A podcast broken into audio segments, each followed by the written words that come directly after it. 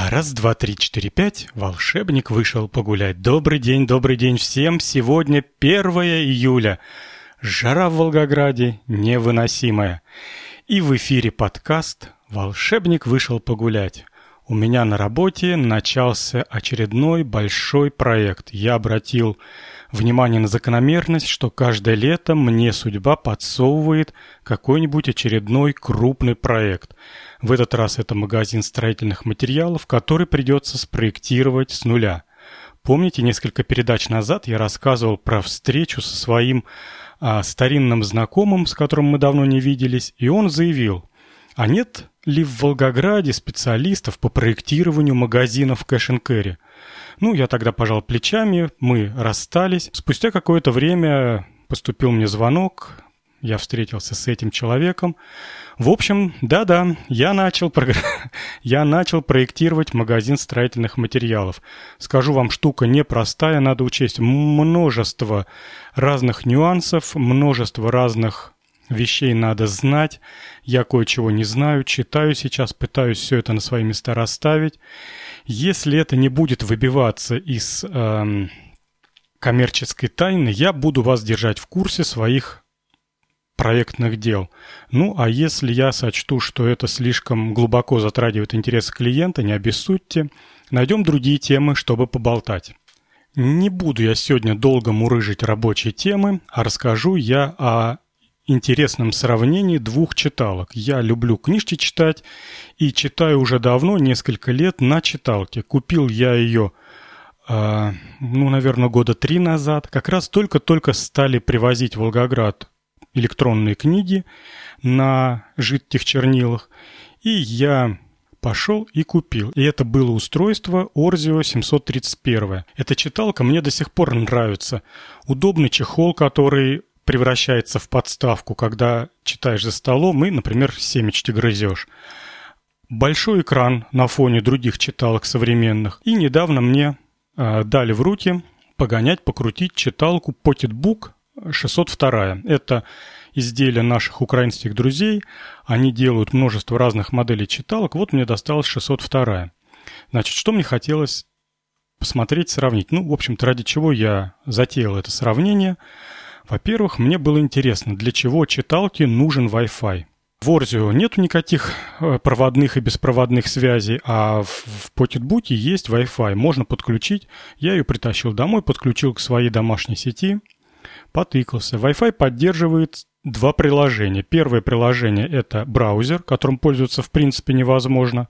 С помощью курсора на, на клавиатуре, не на клавиатуре, а на э, книжке, ну, по сути дела, четыре кнопочки вверх, вниз, вправо и влево. Можно двигать курсор в виде такой стрелочки. Как, ну, те, кто держал в руках электронные книги, знают, что любая картинка на читалки перерисовывается достаточно медленно.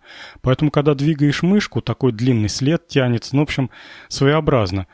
Вводить в поисковую строчку что-либо очень проблематично. В общем, браузер абсолютно никчемная вещь, и пользоваться на читалке я с трудом себе представляю, как им.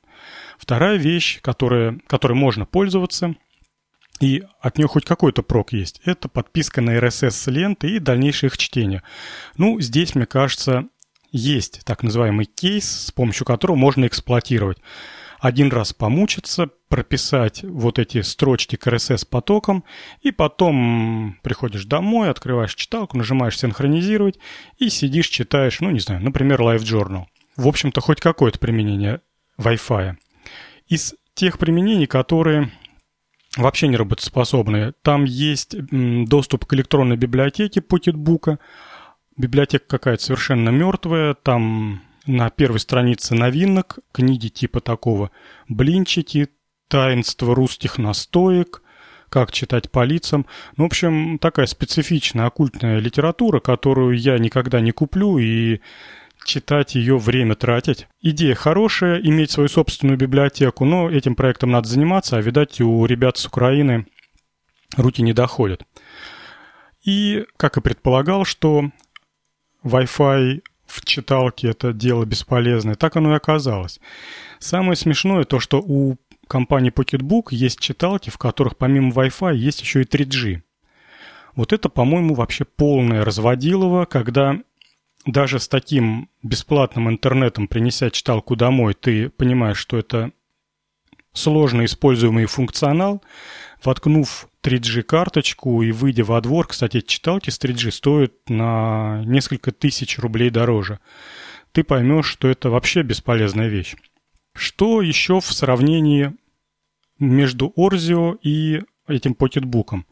Во-первых, размер экрана. У Pocketbook, у 602 экран настоящий формат, наверное, А5 или, или А6. Нет, наверное, А5.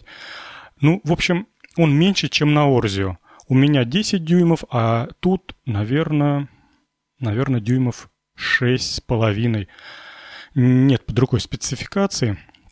Экран поменьше. И хоть незначительно, но все равно, вы знаете, я как-то привык вот к тому размеру. И мне кажется, она какая-то вот маленькая, именно с точки зрения размера страницы. Второй момент – бумага электронная посерее, чем на Орзио. Дальше, что мне сильно не понравилось в покетбуке в сравнении с Орзио. Это манера перерисовывать шрифты. Орзио при перелистывании страницы делает это немножко медленнее, чем Pocketbook, но Орзио вычищает за собой страницу до бела. То есть она сперва старую страницу очищает в белое, а потом на ней заново рисует новую страницу. Что делает Pocketbook? Он вычищает сердцевинку букв, истончая их до еле заметных полосочек и поверх этого рисует новую страницу. То есть он экономит на перерисовывании всех пикселей, а перерисовывает только определенное количество пикселей, которые заняты буквами. Но если внимательно смотреть, а спустя, например, 3-4 страницы, это уже просто в глаза бросается, на покетбуке остаются следы старых страниц, такие сероватые, а, разводы. И от страницы к странице бумага становится все серее и серее, причем это не особенность бумаги, как ее сделал изготовитель, а это программная хитрость для ускорения перерисовки. Раз в несколько страниц, я не стал засекать, ну, скажем, раз в 10 страниц Pocketbook все-таки по-честному стирает экран и рисует новую страницу с нуля – на это тратится время сопоставимое с тем, которое тратится в Орзио, поэтому они выиграли очень хорошо на скорости листания. Тут они, конечно, просто что-то сумасшедшее, но пятна остаются. И второе, что мне не понравилось. Какой-то совершенно странный набор шрифтов зашили в Pocketbook. Я предполагаю, что можно пойти на сайт Pocketbook, скачать понравившиеся себе шрифты и залить их в читалку. Ну, должно так быть, наверное. Я не знаю, не разбирался. Например, в Orzio это невозможно. Она такая тупорылая, простая, трехгодичной давности выпуска читалка. Но у нее вполне вменяемый читабельный шрифт, который выглядит абсолютно как газетный. Он нерваный. Ну, то есть вот буковка не имеет таких вот микроразрывов по своей длине. А на покетбуке, смотря на эту буковку, можно заметить, что в некоторых местах э, линия, которая рисует эту буковку, чуть тоньше, и это бросается в глаза. Я уж не знаю, какой смысл в это заложен, для чего они э, размывают границы буквок. По мне так четкая буковка, она хороша. Но не хочу я хаять Pocket – хорошая читалка. Более того, эти Орзио страшно дорогие, дурацкие, вешаются. Компания Орзио прекратила, ну как прекратила, она официально об этом не объявляла, но тысячу лет уже не выпускала новых обновлений. Книжка время от времени, я имею в виду Орзио, продолжает вешаться, очень это неприятно. Кнопка перезапуска на задней стенке есть – палочка, тык, и дальше читаешь. Ну и на этом я, наверное, прекращу сравнивать эти две технические штучки, а поговорим и продолжим разговор про видеосъемку. В прошлой передаче мы начали с вами говорить о том, э, что снимать, и я на своем собственном опыте рассказал, что я снимаю что мне хотелось бы снимать. Ну, так как мне приходится больше всего снимать все-таки концерты, а, кстати, концерт Алексея Березового я все-таки выложил, и те, кто не поленился и зашли на мою страничку на YouTube, могут посмотреть, насколько круто и качественно получилась картинка, видео. Ну, в общем, А, я сам в своих глазах расту, и мне это нравится, что у меня получается. Так вот, как подготовиться к съемке концерта? Как это делаю я? Ну, во-первых, у меня есть большая дорожная сумка, в которую я собираю весь свой скарб, с которым потом иду на концерт. Что я кладу в сумку? Во-первых, видео. Я заранее а, заряжаю два аккумулятора, их кладу в сумку с видеокамерой, в эту же сумку кладу заранее подготовленные перемотанные видеокассеты. Кассеты я заранее дома подписываю карандашом, что это за концерт, когда я его снимаю и порядковый номер ленты, то есть лента 1, 2, 3. Если я знаю, что концерт продлится час, я беру одну ленту и плюс один. То есть алгоритм такой. Время, потраченное на концерт, плюс одна лента. Дальше я кладу обязательно с собой зарядное устройство. Так как зачастую я прихожу в неизвестное место, там, где я не знаю, как у розетки устроено, я всегда с собой беру удлинитель. То есть я где-нибудь найду розетку, протяну удлинитель ближе к себе, воткну в него зарядку. Значит так, сумка, в нее видеокамера, в нее три кассеты, в нее зарядное устройство. Все, видеокамеру мы собрали. Дальше, штатив я его кладу в сумку. Теперь свет. Со светом ситуация такая. Если я иду в знакомое место, и я там предполагаю, что я смогу попросить хозяева это, этой комнаты, квартиры, то я беру с собой мощную лампочку. У меня есть то ли 250, то ли 500 ватт. Ну, такая огромная лампа. Я ее прошу вкрутить в потолок, и вся комната заливается ярким, желтым, хорошим светом.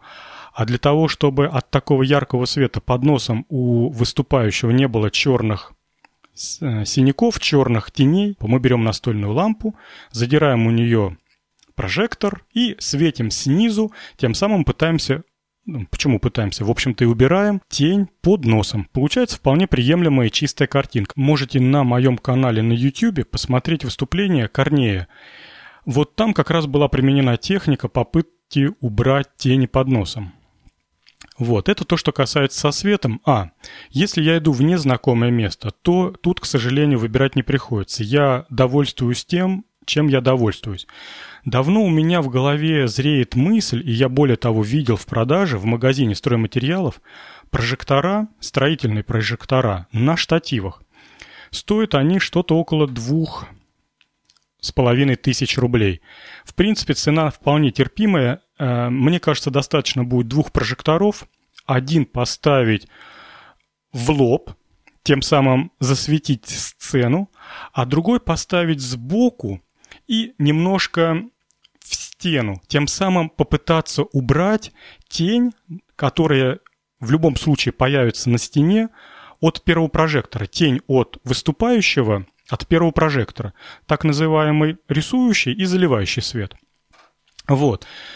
А, но одно меня только останавливает от покупки, это я и так сейчас как бабка переезжая со своей огромной сумкой, со штативами. Если я еще притащу с собой прожектора, то у простых выступающих начнутся комплексы, что приехала там телекомпания – а на каких-то концертных сценах там, ну, ну в общем, как-то я себя еще не переборол.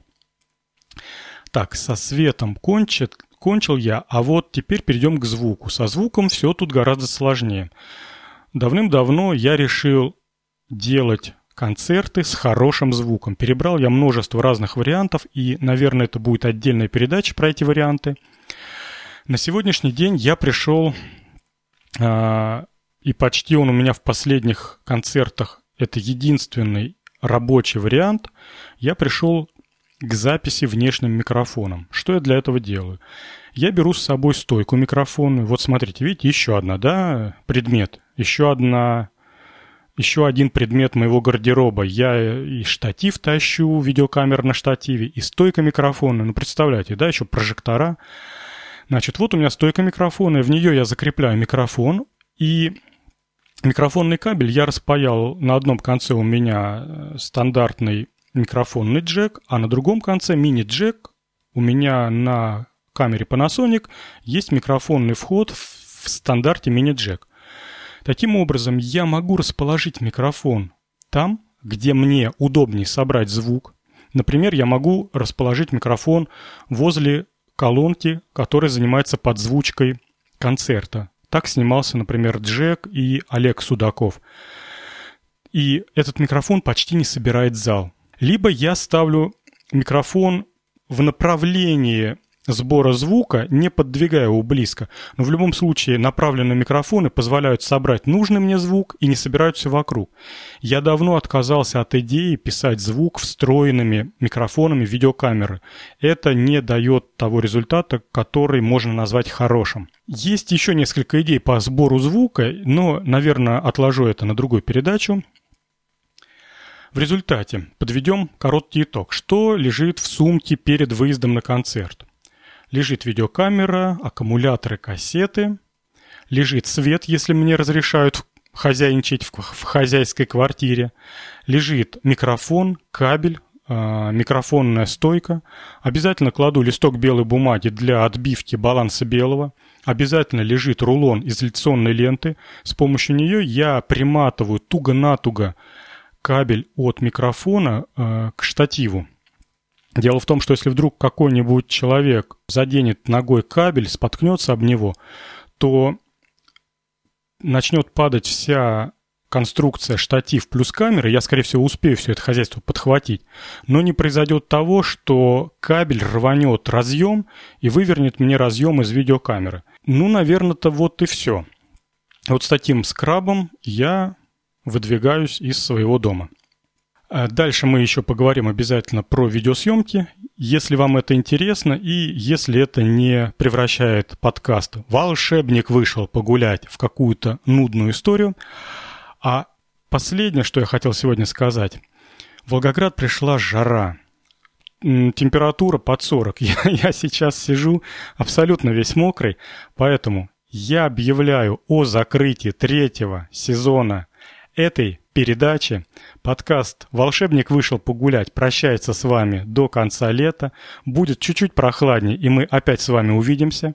Я не собираюсь покидать подкаст-эфир. Будут передачи выходить. Я хочу попробовать за этот а, отпуск за эти каникулы подкастерские, оживить свою передачу «Сволочи». Она мне дорога, и до сих пор, удивительно, до сих пор есть прослушивание старых выпусков программы «Сволочи». Это просто удивительно. Мы попробуем ее возродить. Может быть, все-таки я сказал «мы», потому что я все-таки думаю, что это будет не сольное вещание, а будут гости. И буду продолжать выпускать свою музыкальную передачу, которая уже ну, скромно говоря, пользуется популярностью у некоторых людей, ее слушают, на нее подписаны. Кстати, на нее подписано больше всего людей. Это передача Тебебо. Будут дальше интересные музыкальные находки и открытия.